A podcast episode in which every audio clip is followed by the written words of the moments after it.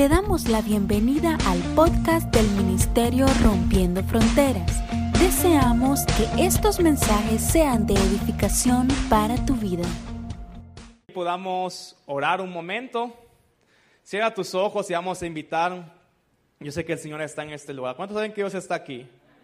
Pero vamos a decirle, te damos espacio en nuestras vidas. Así que vamos a orar ahí. Espíritu Santo, sabemos que tú estás aquí pero hoy lo reconocemos y te damos espacio en nuestra mente, en nuestro corazón, para que todo lo que tú quieras hablarnos, formar, transformar, Señor, aún todo lo que tú también quieras derribar en nuestro interior y edificar, vamos a darte, Señor, todo el permiso en nuestras vidas, porque hoy confiamos que tus caminos son mejores, hoy confiamos que tus pensamientos son superiores a los nuestros, Señor Jesús y nos sometemos completamente al diseño de tu voluntad para nuestras vidas. Yo te doy gracias por cada persona en este lugar, Señor. Te pido que tu presencia tenga libertad en toda esta atmósfera, todo este espacio, mientras te predicamos tu palabra para que tú puedas traer confirmación de ella en cada uno de nosotros. En el nombre de Jesús yo te doy gracias, Señor. Amén. Amén. Puedes tomar tu asiento un momento. Hoy cerramos esta serie que hemos estado hablando acerca de, de, comunidades y es parte del diseño que Dios nos ha dado como iglesia. Entonces yo quiero hoy terminar hablando un poco acerca de, de, de, evangelismo, de compartir de Jesús. Y bueno, yo no sé cuál ha sido tu experiencia en la vida con este tema del evangelismo. A veces pensamos, es como lo que muchos cristianos le tienen más miedo, ¿verdad? Como a todo le entro, pero esta parte de compartir mi fe es como lo que más me cuesta o lo que no he tenido tanta experiencia en el Señor con esto. Yo recuerdo que muchas veces eh, a lo largo de mi vida hemos hecho campañas evangelísticas. ¿Alguien ha estado una campaña evangelística de regalar tamales, cantar? Poníamos la pasión de Cristo en los parques públicos y varias cosas, ¿verdad?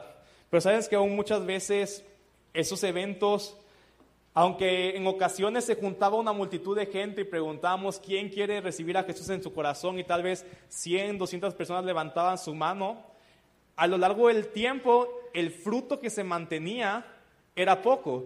Era muchas veces que solo en esa ocasión la gente decía sí a Jesús, pero no se mantenía firme en el Señor. Yo no soy tan partidario e incluso estadísticamente se dice que de todas las personas que llegan a Cristo, Solo 2% aproximadamente son los que llegan por campañas evangelísticas de ese tipo. Entonces, aún considero que no es lo más efectivo, es, esta vez a veces complicado. Y yo lo que quiero es compartirte una forma sencilla que nos enseña la palabra de poder llevar y compartir de Jesús con otros. ¿Estamos aquí? Solo me pueden bajar un poquito los monitores, la ganancia está bien, pero solo los monitores bajar un poquito el volumen. ¿Estamos? Perfecto. Ok, quiero que rápidamente vamos a leer dos pasajes y de ahí vamos a ir construyendo, ¿verdad? Hoy quiero dar una pequeña enseñanza, no sé si muy pequeña o...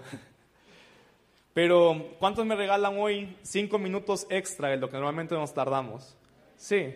A ver, entonces van por acá, me regalan cinco minutos. Perfecto. Ok, está bien. Entonces, Marcos 2.16 Marcos 2.16 dice este pasaje, y creo que van a poder leerlo también aquí atrás. Dice aquí, sí bájeme por un poquito de ganancia, por favor. Un poquito de ganancia.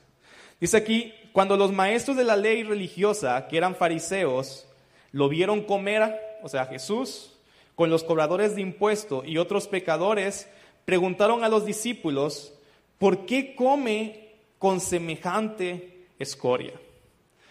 Y Mateo 11, del 18 y 19, que también quiero leer hoy, dice este pasaje, pues Juan, o sea, Jesús está hablando aquí y habla de Juan el Bautista, dice, Juan no dedicaba tiempo a comer y beber, se la pasaba ayunando, como muchos, ¿verdad? ¿Cuántos de aquí se la pasan ayunando como Juan el Bautista? Dice, Juan no dedicaba tiempo a comer y beber y ustedes dicen, está poseído por un demonio. El Hijo del Hombre, por su parte, festeja y beben y ustedes dicen, es un glotón y un borracho y es amigo de cobradores de impuestos y de otros pecadores.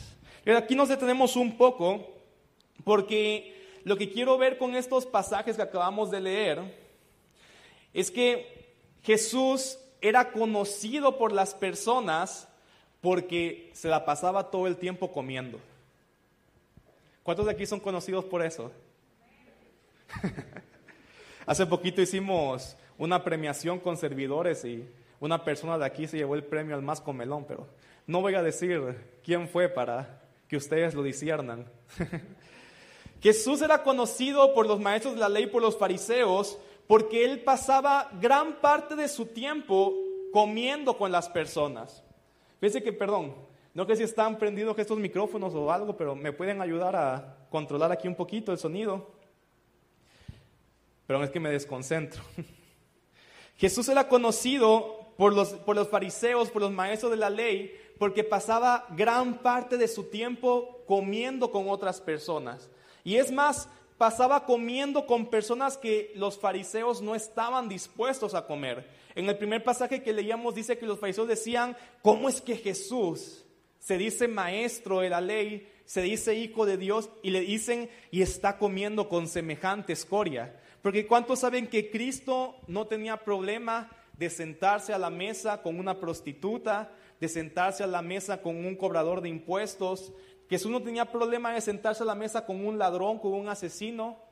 Él no tenía ningún problema con eso, porque sabía que más que ellos contaminarlo a él, la presencia de él iba a bendecir a las personas con las que él estaba sentado e iba a traer un beneficio para la vida de cada uno de ellos. Y era algo que le causaba tanto conflicto al fariseo, porque la mentalidad de él es si tú realmente quieres seguir a Dios, no te juntes con toda esta gente. Pero Jesús pensaba, si yo quiero que Dios sea conocido por las personas, yo necesito sentarme, comer, conversar con todo tipo de personas para que puedan conocerme a mí, o sea, Jesús, y puedan conocer al Padre a través de eso. Y gran parte del ministerio de Jesús era comer con otros. Así que si tú alguna vez en tu vida has pensado y has dicho, quiero hacer algo más para Dios. ¿Alguna vez alguien ha dicho eso? Yo quiero hacer algo más para Dios, pero no sé qué hacer. Y a veces cuando pensamos, quiero servirle más al Señor, o sea, a veces lo que nos viene a la mente es como, necesito predicar, necesito cantar y cosas que vemos en un servicio como esto. Pero hay algo muy sencillo en lo cual podemos imitar a Cristo, súper sencillo, y que probablemente nos va a gustar a muchos, y es comer con las personas. Si tú quieres hacer algo más para el Señor, lo que puedes hacer es comer con otras personas. ¿Y a cuántos les gusta eso? Amén. Miren, yo iba a titular este mensaje El ministerio más sabroso, pero la, la producción no me dejó titularlo de esa manera. Miren, es algo que por naturaleza ya hacemos. Ya comemos con gente, ya nos gusta pasar con ellos, pero Cristo le dio un sentido totalmente distinto y bien importante que permitió que esos espacios de estar a la mesa sentado con otras personas se pudieran convertir en un espacio también de donde él, donde él pudiera manifestar su amor y que las personas pudieran ser transformadas por el amor de Cristo. O sea que algo que tenemos que empezar a hacer y es parte del diseño de comunidad es una comer entre nosotros pero también comer con aquellos que no conocen de Jesús. Y es algo que todos podemos hacer. No es complicado.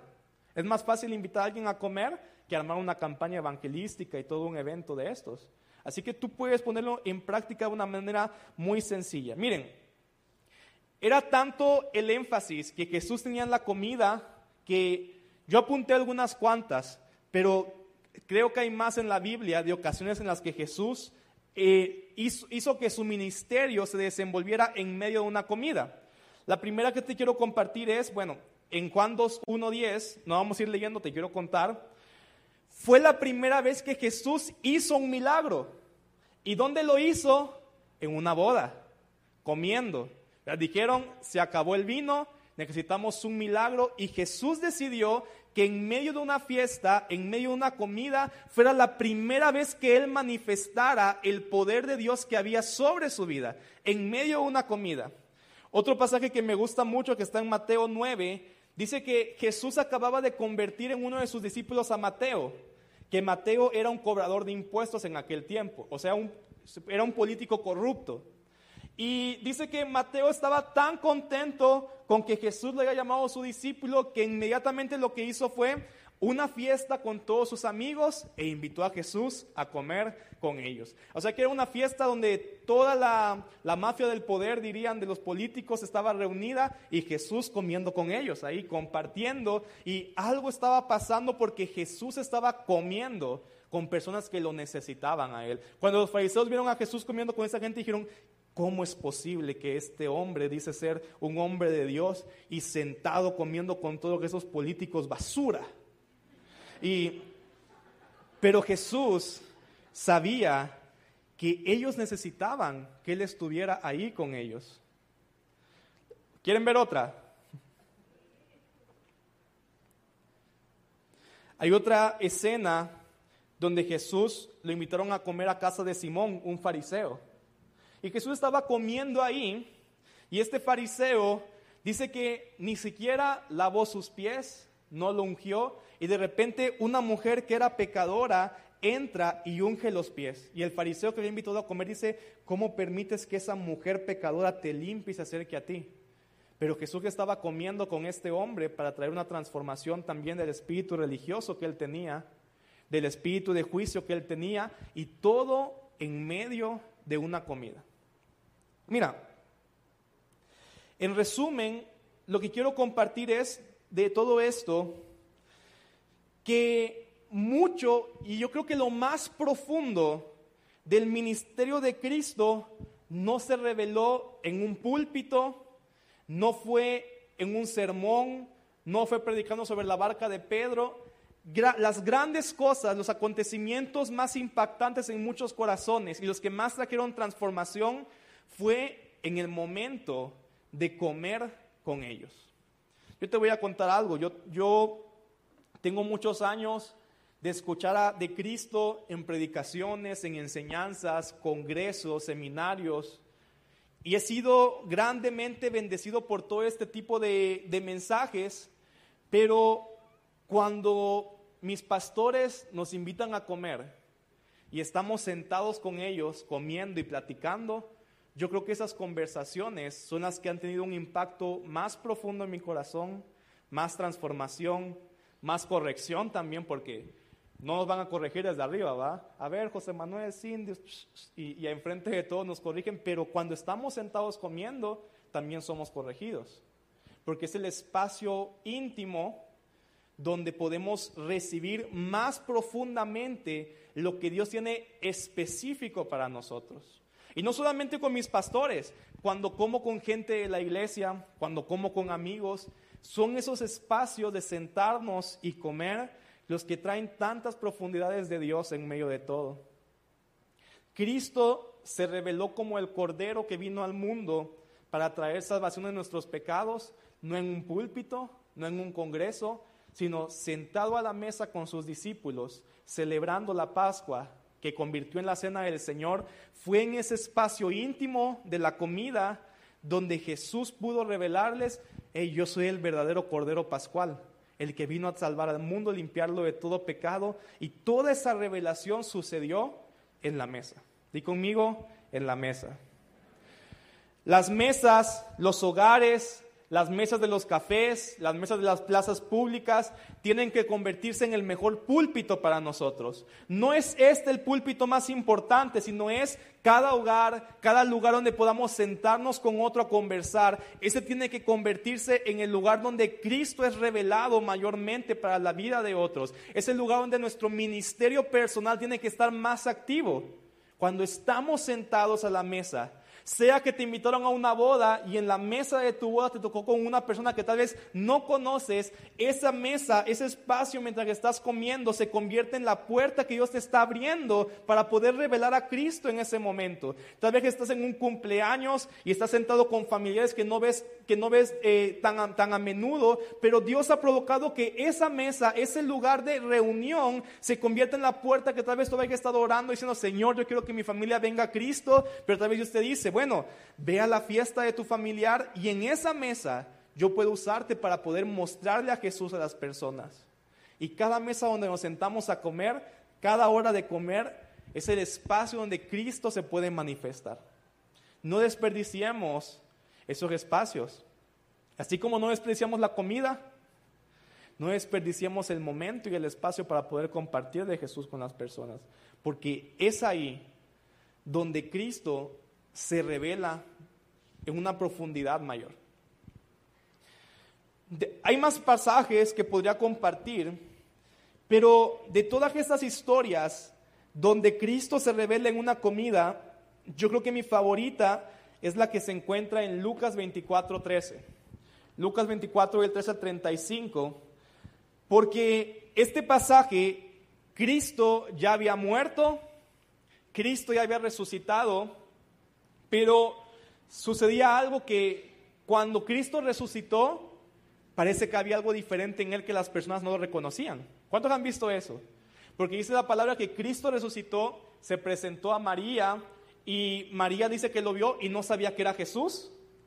Jesús resucitó, se le apareció a sus discípulos y cuando ellos lo vieron no, no, reconocían que era Jesús. Parece que hubo algo distinto en él cuando él resucitó que la gente como que o estaba cegada espiritualmente o había una gloria distinta en Cristo, pero algo había diferente en él y la gente no lo reconocía. Entonces Jesús, en este pasaje que está aquí en Lucas 24, él iba, dice que se encuentra con dos discípulos. No eran unos de los doce apóstoles, eran otros discípulos tal vez más lejanos, pero que eran discípulos de Jesús. Y dice que ellos estaban caminando hacia una ciudad que se llamaba Emaús. Di conmigo Emaús, para que nos aprendamos la historia. Ellos iban caminando decepcionados de la vida porque vieron que Cristo murió, pero no sabían que Cristo había resucitado. E iban como, nosotros pensábamos que Jesús era el Mesías. Pensamos que Él era el que, tenía que, el que iba a traer la salvación a Israel.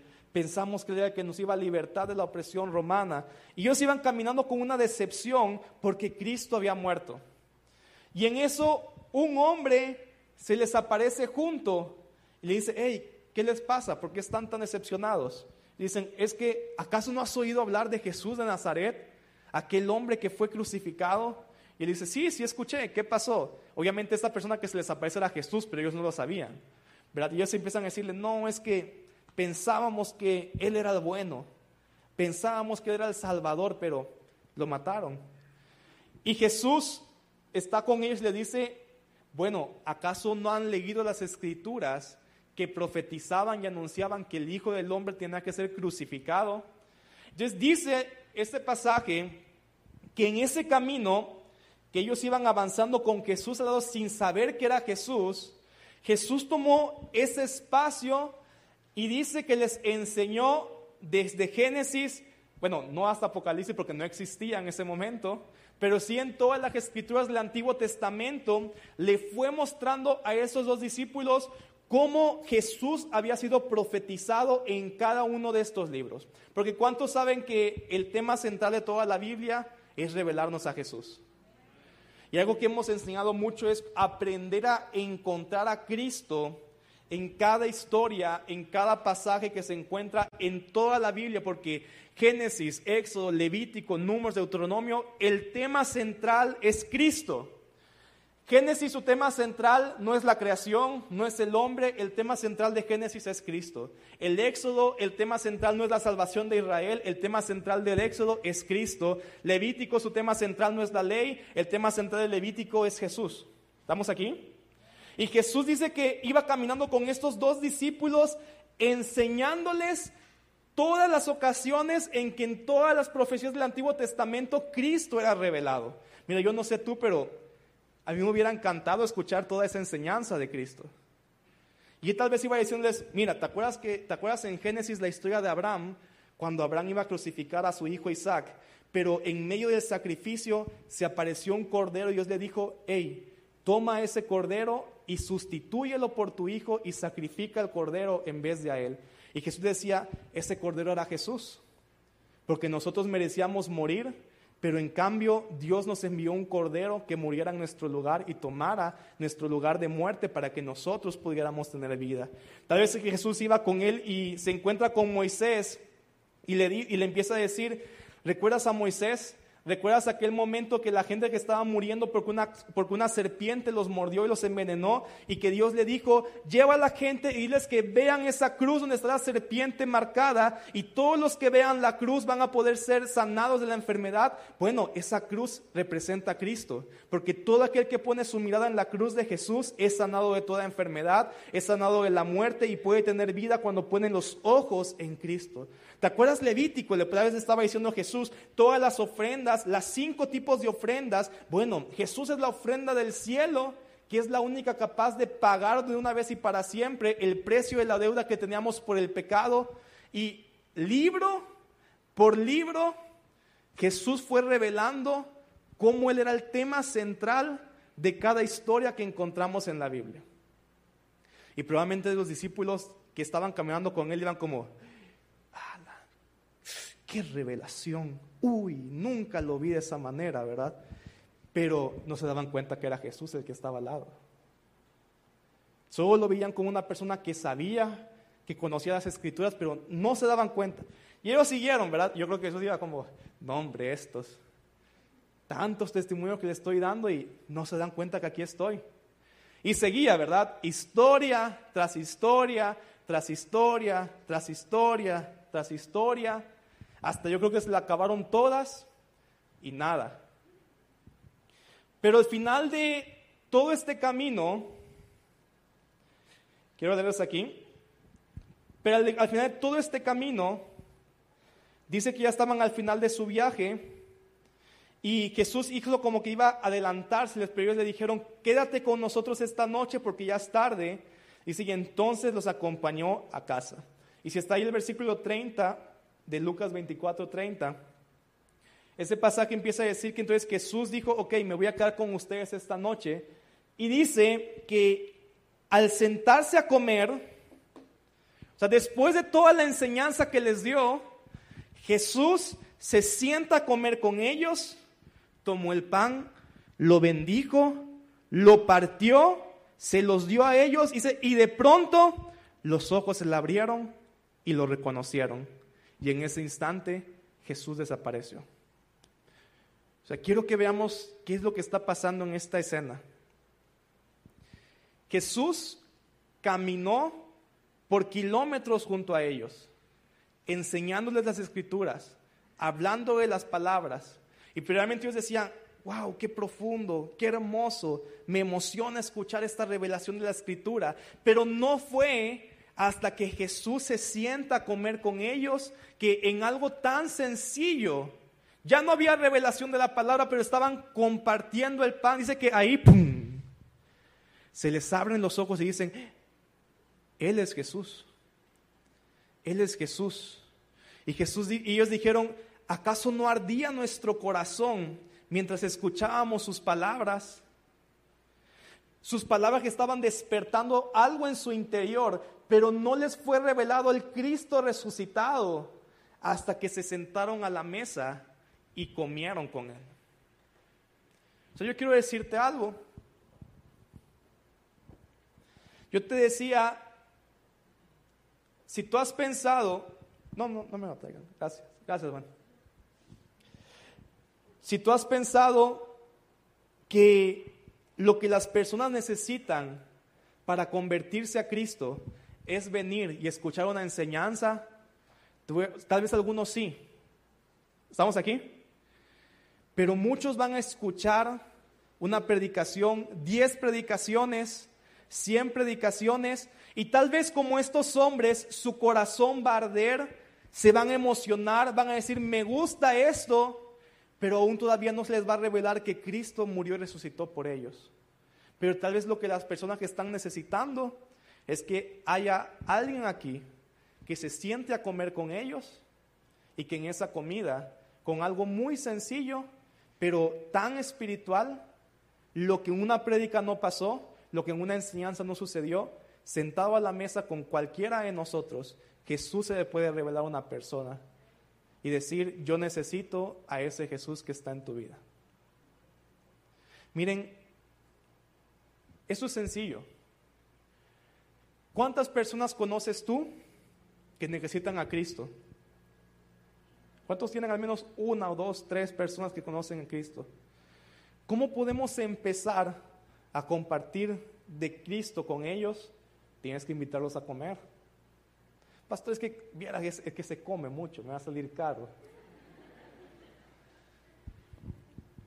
Pero invirtamos en las personas. Invítalo a tu restaurante favorito. Y si no, invítale chicharrones del anillo, lo que quieras invitarle, pero toma el tiempo para sentarte, comer con ellos, conversar. Miren, ¿cuántos amigos tienes que tienen mil años que no les hablas, que no te vas a tomar un café con ellos, que ni siquiera un mensaje nos escribimos? Y tal vez es el tiempo hoy de volver a despertar este ministerio tan sencillo que es ir, invitar a otros a comer y tener conversaciones transformadoras con las personas con las que estamos comiendo, tomando un café, tomando una horchata, comiendo una baleada, lo que, pueda, lo que sea, pero que ese espacio se convierta en un momento de transformación. Amén. Cristo, yo te decía, gran parte de su ministerio lo hizo comiendo con las personas. Pero no solamente él pasó comiendo, sino que él instruyó a sus discípulos a hacer lo mismo. Lucas 10, del 5 al 9, Lucas 10 y Mateo 10 son probablemente los pasajes más utilizados por los misioneros para enseñar misionología, habrá misiones. Y en este pasaje Cristo les da unas instrucciones sencillas a los discípulos. Dice, quiero que vayan por las ovejas perdidas de Israel y van a hacer esto. Y Jesús les dijo, vayan a la casa de alguien y lo primero que digan es, la paz de Dios sea sobre esta casa. Y si los que viven en la casa son gente de paz, la bendición permanecerá. Si no lo son, la bendición regresará a ustedes. No cambien de casa en casa, quédense en un lugar, coman, beban lo que les den, no deben aceptar la hospitalidad porque los que trabajan merecen recibir su salario. Si entran en un pueblo donde los reciben, coman todo lo que les ofrezcan. Sanen a los enfermos y díganles, el reino de Dios ahora está cerca de ustedes. Miren, Jesús cuando da, son las únicas instrucciones específicas de evangelismo que encontramos en toda la Biblia que Jesús dio. Y lo que Jesús les dijo es, van a ir a las casas de la gente perdida, digan bendición a la persona, o sea, díganle, hola, ¿cómo estás? Coman con ellos. Y ese espacio se va a convertir en el espacio donde las personas van a ser sanadas, donde los oprimidos van a ser liberados, donde comiendo con las personas, comiendo con las familias. La instrucción específica de Jesús para evangelizar es comer.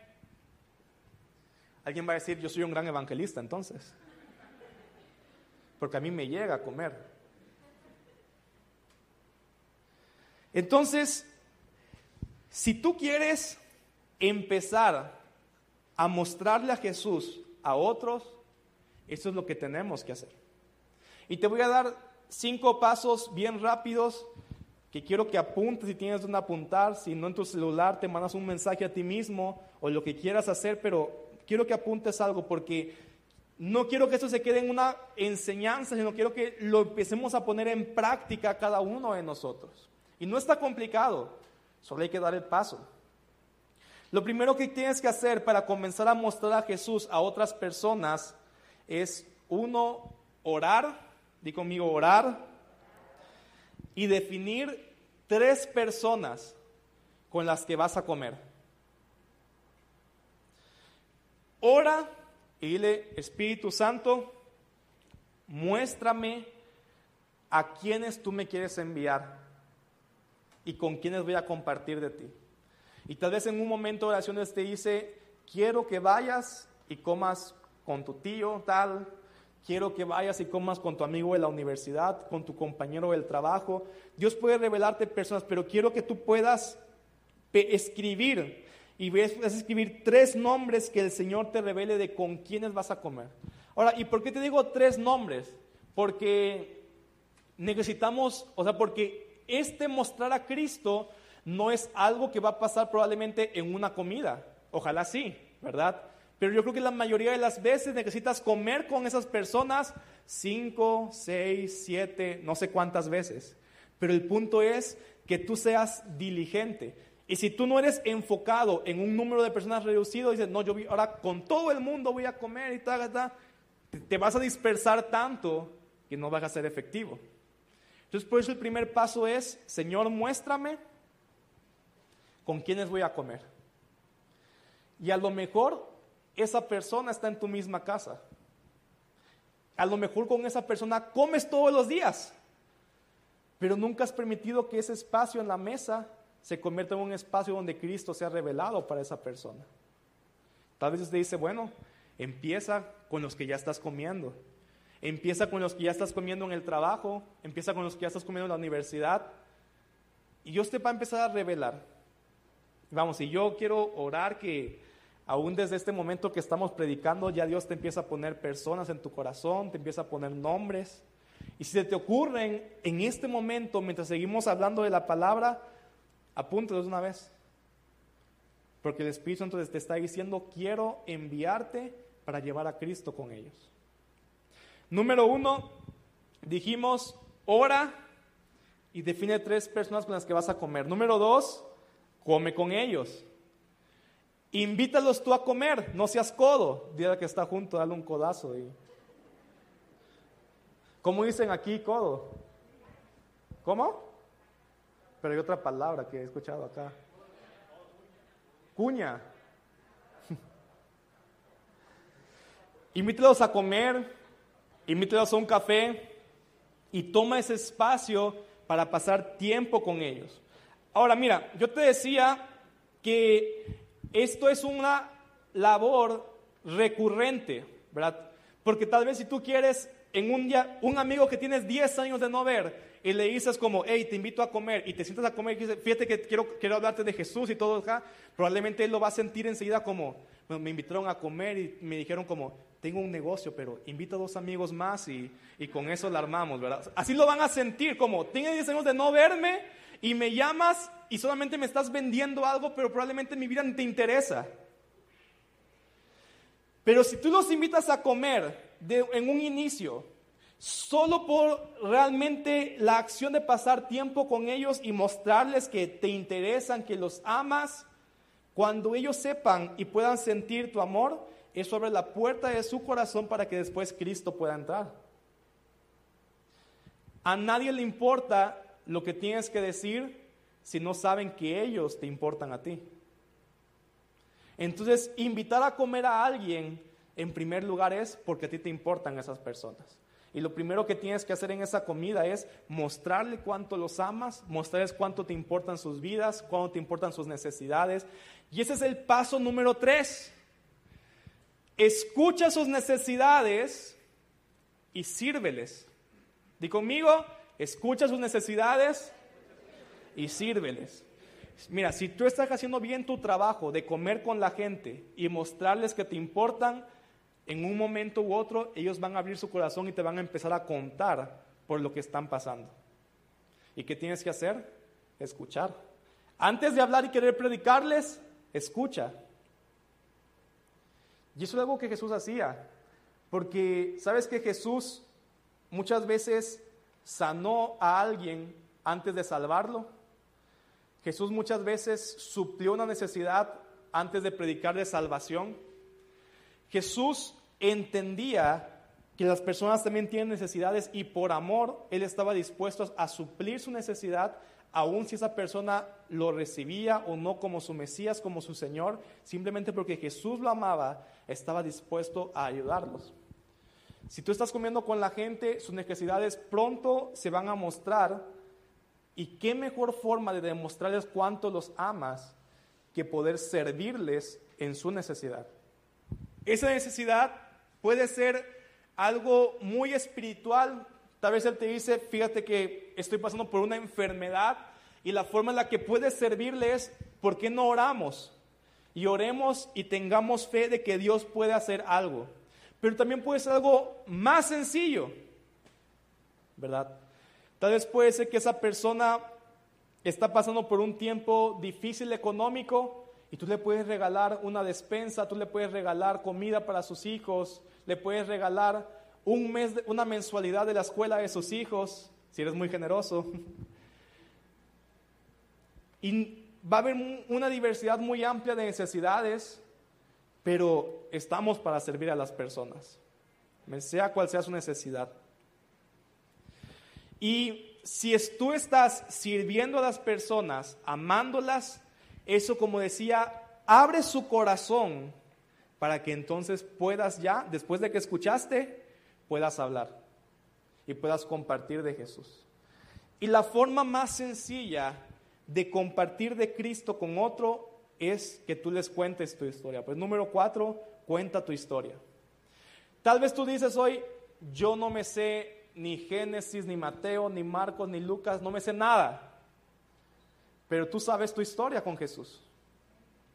Tú puedes decir, yo antes era de esta manera, yo antes tenía temor, yo antes pasaba por depresión, pero un día conocí a Jesús y a partir de ahora, hoy no es que soy perfecto, no es que tengo más luchas, pero con Cristo he aprendido que en cada momento de dificultad Él es mi ancla, Él me mantiene firme, yo puedo tener paz en Él. Y tu historia se convierte en el Evangelio que ellos necesitan escuchar de esa manera. ¿Cuántos saben que aún los principales evangelistas que encontramos en la Biblia no hablaban escritura?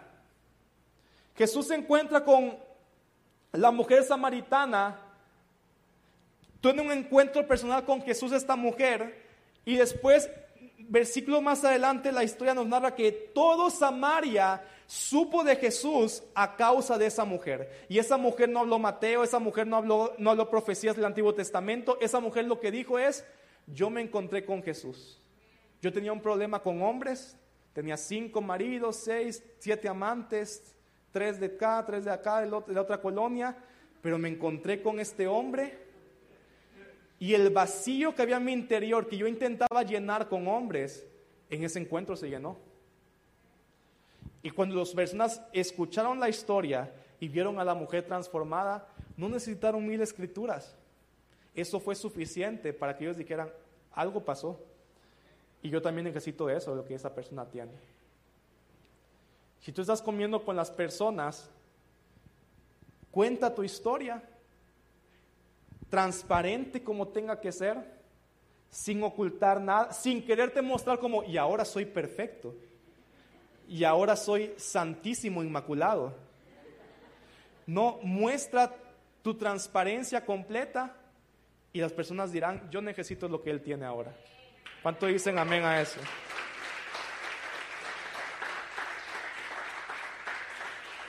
Y número cinco, si tú cuentas tu historia y esas personas que están buscando de Jesús, invítalos a tu comunidad.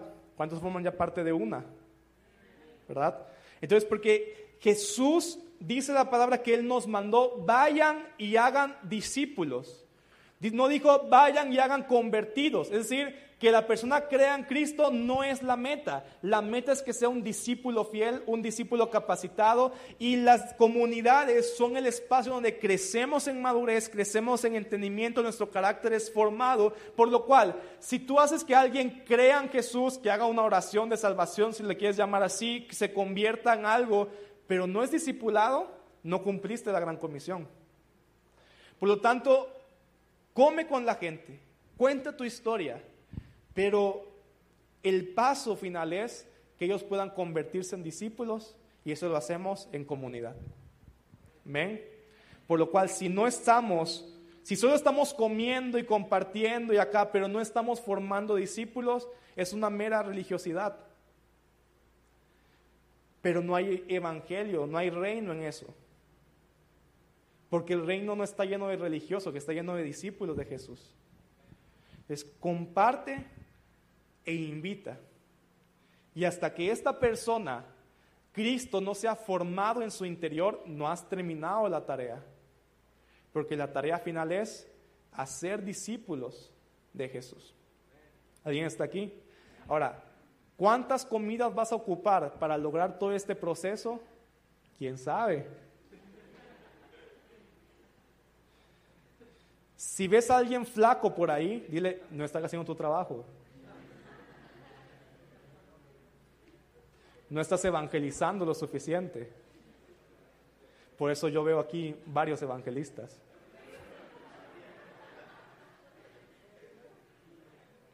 Ahora, ¿cuántos creen que esto es sencillo? ¿Verdad?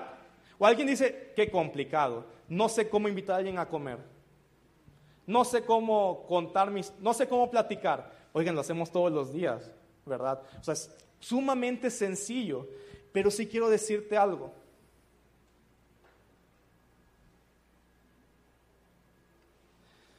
Miren, el ministerio de Jesús nunca fue complicado. Jesús nunca hizo nada complejo. Hoy a veces nosotros nos complicamos mucho con estrategias, con fórmulas, con organizaciones, pero Jesús fue todo tan simple lo que él hizo y lograba más resultados que todos nosotros. Porque la clave de Cristo no era tanto la complejidad de su ministerio, sino la dependencia que él tenía del Espíritu Santo. Y por eso es que Jesús, con algo tan sencillo como sentarse a comer con una persona, sucedían maravillas en esa comida, porque estaba lleno del Espíritu Santo. Así que lo difícil no es la técnica, lo difícil no es cómo evangelizamos, sino lo que puede limitar o mostrar cuánto fruto vamos a obtener de nuestra labor es qué tan llenos estamos del Espíritu Santo cada uno de nosotros. Porque si tú vas a comer con alguien, pero no estás lleno del Espíritu, no va a pasar nada. Va a ser un buen, un buen rato de convivencia, la pasamos bien, comimos rico y todo, pero nada va a pasar. Pero si tú comes con las personas y estás lleno del Espíritu, ahí sí créeme que algo va a pasar. Y un café se puede convertir en un encuentro transformador para esas personas. ¿Cuántos lo creen? Hay tres cosas, y ya con esto voy a cerrar. Hay tres limitaciones, tres enemigos de este ministerio de comer con otros.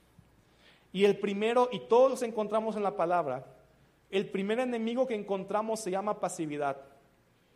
Porque aunque es algo tan sencillo de hacer, ir, invitar a comer a alguien y pasar tiempo, romper, salirnos nuestra comodidad de no hacerlo y dar el primer paso y comenzar a practicarlo, ¿cómo cuesta? Súper sencillo, pero nos cuesta salir de esa pasividad. Y por eso es que Cristo, cuando se encuentra con sus discípulos y les enseña de evangelismo, Él les dice, la cosecha es grande, la cosecha está lista, la gente ya está lista para recibir el Evangelio, pero Jesús les dice, pero los obreros son pocos.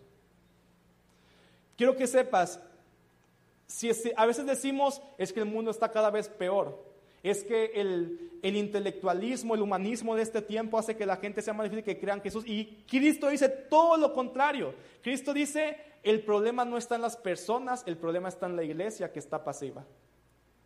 El problema es que no se levantan obreros, que hay muchos que escuchan la palabra pero que no caminan en ella. Y por eso es que Jesús dijo, por lo tanto, lo primero que tienen que hacer para poder entrar en este mover de misiones, en este mover de multiplicación, de alcance, dice, oren al Dios de la cosecha para que Él envíe, para que Él rompa la pasividad y envíe obreros a los campos. Esto es fácil, pero si no salimos de la comodidad, nada va a pasar. Y por eso Jesús dice, primero, algo que tienes que estar orando constantemente es, Señor, levanta obreros. Rompe con cristianos que son pasivos. Rompe con un cristianismo que solo estoy buscando qué es lo nuevo que voy a recibir. Quiero eh, qué es lo nuevo que Dios va a, quiero volver a que Dios me vuelva a tocar mi corazón, quiero que Dios me vuelva a llenar, pero nunca haces con todo lo que estás recibiendo de Él. Eso se llama pasividad y eso es el mayor impedimento de que la obra del Señor se expanda y su reino crezca. Dile al que está junto, tenemos que romper con la pasividad.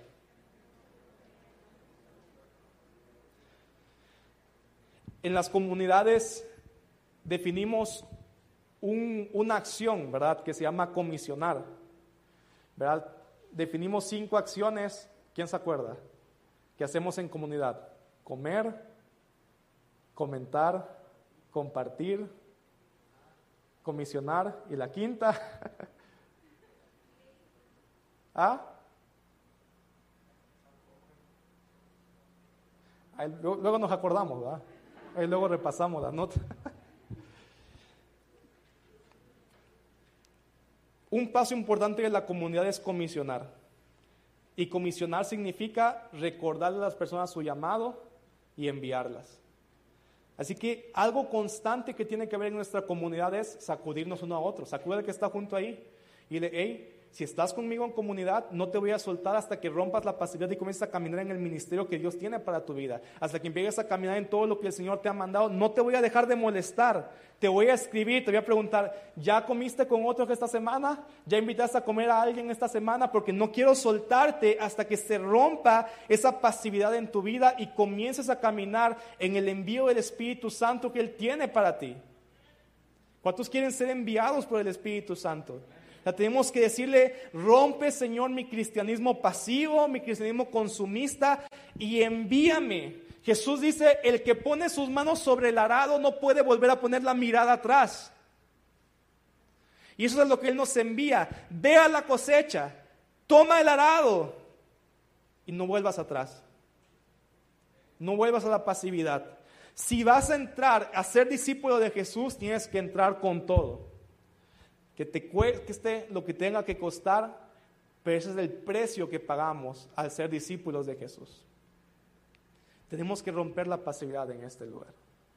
Amén. Número dos, el segundo enemigo de este ministerio, del ministerio más sabroso, se llama temor. Muchas personas de verdad se angustian, se llenan de nervios y miedo cuando piensan en yo compartirle de Dios a otros. Pero la misma palabra nos dice que eso es normal que nos pase humanamente, pero que también la respuesta es el Espíritu Santo. Hechos 4:29, los discípulos oraron y dice, Señor, escucha las amenazas y danos a nosotros, tus siervos, mucho valor para predicar tu palabra. Danos mucho valor. Si a ti te da nervios, te pone tenso, te da ansiedad pensar en compartir de Jesús con otros, esta oración, Hechos 4:29 es para ti. Dios, dame valor para predicar tu palabra. Dame valor porque a lo mejor te vas a sentar a comer con la persona y como que todo el tiempo dice, ahora sí, ahora sí yo le voy a hablar de Jesús. Ahora sí es el momento. Uy, lo siento, lo siento, pero ay, ¿qué pasó la semana pasada? Sígueme contando, ¿verdad? Porque tal vez está en tu corazón compartir, pero te llenas de miedo en ese momento. ¿Alguien le ha pasado eso? A mí me ha pasado, ¿verdad? Yo a veces iba con amigos y me empezaban a abrir su corazón y decía, yo creo que es Dios abriéndome la puerta para compartir el Evangelio en este momento, pero me daba temor y, ah, está bueno. No, pero vas a salir de esta, amigo, vas a ver. Y nada pasó. Porque el temor limitó lo que el Espíritu quería hacer. Y la respuesta nuevamente, necesitamos estar llenos del Espíritu Santo. Hechos 4:29, Señor, dos oraciones que hemos visto. Señor, envía obreros a tu cosecha. Dos, Señor, permítenos predicar con valor tu palabra. Que ese temor, que ese temor a qué van a decir, a qué van a pensar de nosotros, se pueda romper por completo y podamos hablar tu palabra con libertad. ¿Cuántos dicen amén a eso? ¿Quién va a orar en ese sentido? Y el tercer impedimento, el tercer enemigo, es la falta de convicción. Juan 16, 8 dice, cuando el Espíritu Santo venga, Él convencerá al mundo de pecado, de justicia y de juicio. Nosotros, y se me ayudan aquí a tocar tantito, nosotros no tenemos ninguna capacidad como humanos de convencer a alguien de que Jesús es el Mesías. Pero el Espíritu Santo dice la palabra que Él es el que vino para traer esa convicción que nosotros no podemos provocar. Por eso yo te decía, Si tú estás vacío de Dios y estás comiendo con otros, aunque les hables tu historia, aunque les saques historias bíblicas, expliques pasajes, digas lo que sea, la persona probablemente va a decir, qué buena tu historia. Nos vemos hasta la próxima. Y nada va a pasar en su corazón. Porque no es tu historia la que causa convicción. No es tu predicación la que causa convicción. Sino es el Espíritu Santo sobre tu vida el que tiene la capacidad de traer esa convicción sobre tu familia, sobre tu casa, sobre tus compañeros de trabajo. Y entonces sí, cuando estás lleno del Espíritu y Él está sobre ti, tu historia que por sí sola no tiene ningún poder, cuando estás lleno del Espíritu, tu historia se convierte en el canal que Dios usa para que el Espíritu se manifieste y traiga la obra de convicción. Tu amor, tu obra de servicio, si estás lleno del Espíritu, se convierte en el canal que Él utiliza para traer convicción de Cristo. Pero sin Espíritu, puedes servir, puedes, puedes abrazar, amar, dar palabras, pero nunca va a haber una verdadera convicción en esa persona que diga, yo necesito de Jesús. Pero con el Espíritu, puede hacer poquito, pero se vuelve poderoso en el Señor. En la primera comida puede pasar algo si estás lleno del Espíritu Santo. Así te ahorras también 20 invitaciones, ¿verdad? Mejor pasemos más tiempo orando para que con una invitación ya salga todo. Miren, como decía, es sencillo imitar el ministerio de Jesús, lo que él hacía, pero sus resultados requieren una vida totalmente dependiente de su espíritu. Una vida que dice, Jesús necesito todos los días llenarme de ti, porque fuera de ti no produciré ningún fruto, pero si permanezco en ti, yo estoy seguro que el fruto será mucho en cada uno de nosotros. Y yo sé que Dios quiere activar en esta iglesia un ejército de obreros que van a la cosecha llenos del Espíritu Santo para recoger todo lo que el enemigo le había dado por perdido.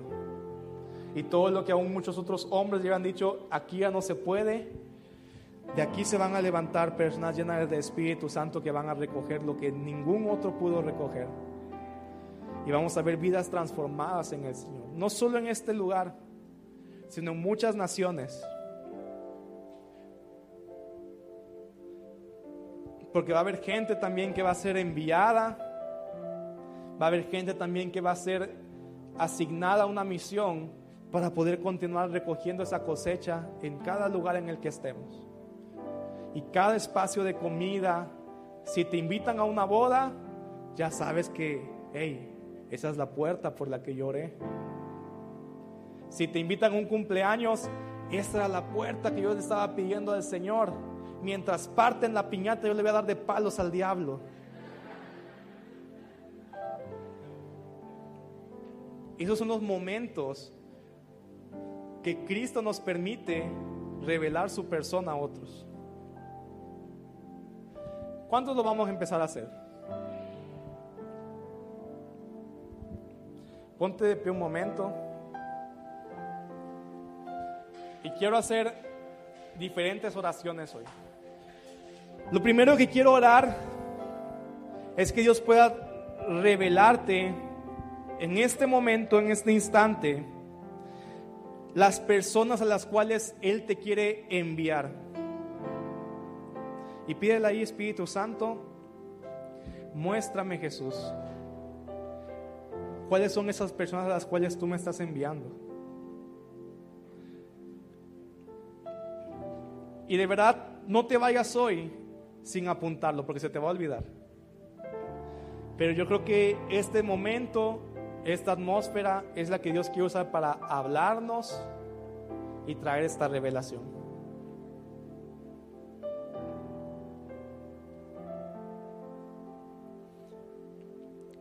¿Alguien tiene sus personas en mente? Si, Dios ya te mostró una, dos, tres personas, quiero que puedas levantar bien en alto tu mano, solo para saber, solo para saber cuándo Dios ya está hablando aquí. Una, dos, tres personas que sabes que sientes, dices, esos son los que el Espíritu Santo me está enviando para hacer luz para ellos. Si ya los tienes, puedes levantar en alto tu mano. Y ahí toma proféticamente, imagina que están esos nombres escritos ahí y quiero que podamos juntos como iglesia levantar una oración e intercesión por todas las ovejas perdidas que hoy estamos recordando al Padre para que puedan volver a casa. Espíritu Santo, hoy ponemos delante de ti todos estos nombres que tú conoces, Señor, que tú sabes quiénes son y que si hoy estás trayendo las mentes de tus hijos es porque están en tu corazón estos nombres, Señor Jesús. Padre, hoy intercedemos por puertas abiertas para poder comunicar el Evangelio, Señor. Hoy intercedemos, Padre, por corazones receptivos, pero sobre todo intercedemos, Dios, para que sobre nosotros, en primer lugar, se pueda romper el temor, en primer lugar, se pueda romper la pasividad, la comodidad. Dios, sácanos de la zona de confort, Padre para poder ir con aquellos que te están buscando. Padre, como dice tu palabra, aquel hombre que supo que la, que la perla que estaba buscando la encontró, dejó todo atrás, dejó todo, Señor, vendió todas las cosas para comprar e ir al lugar donde estaba esa perla de gran precio, Padre. Y hoy estamos creyendo, Dios, que vamos a dejar muchas cosas atrás para poder ir por aquellos que están perdidos que vamos a dejar 99 ovejas para buscar a una que esté perdida en el ti, Señor Jesús. Rompe la pasividad, rompe el temor y trae, Señor, sobre cada uno de nosotros en este lugar una unción de convicción para que al contar nuestra historia, para que al comunicar de ti, para que al contar un testimonio, Señor, para que al servir a otros, Padre, tu unción y tu gracia estén sobre nuestras vidas y puedas traer convicción de que aquel a quien estamos hablando necesita de Cristo. Hoy reconocemos que no necesitamos grandes dones de comunicación, que no necesitamos cosas complicadas. Simplemente te necesitamos a ti sobre nuestras vidas para ver los resultados que estamos esperando, Jesús. Padre, ponemos delante de ti y te pedimos perdón, Señor, aún por tantos años tal vez de pasividad, Padre.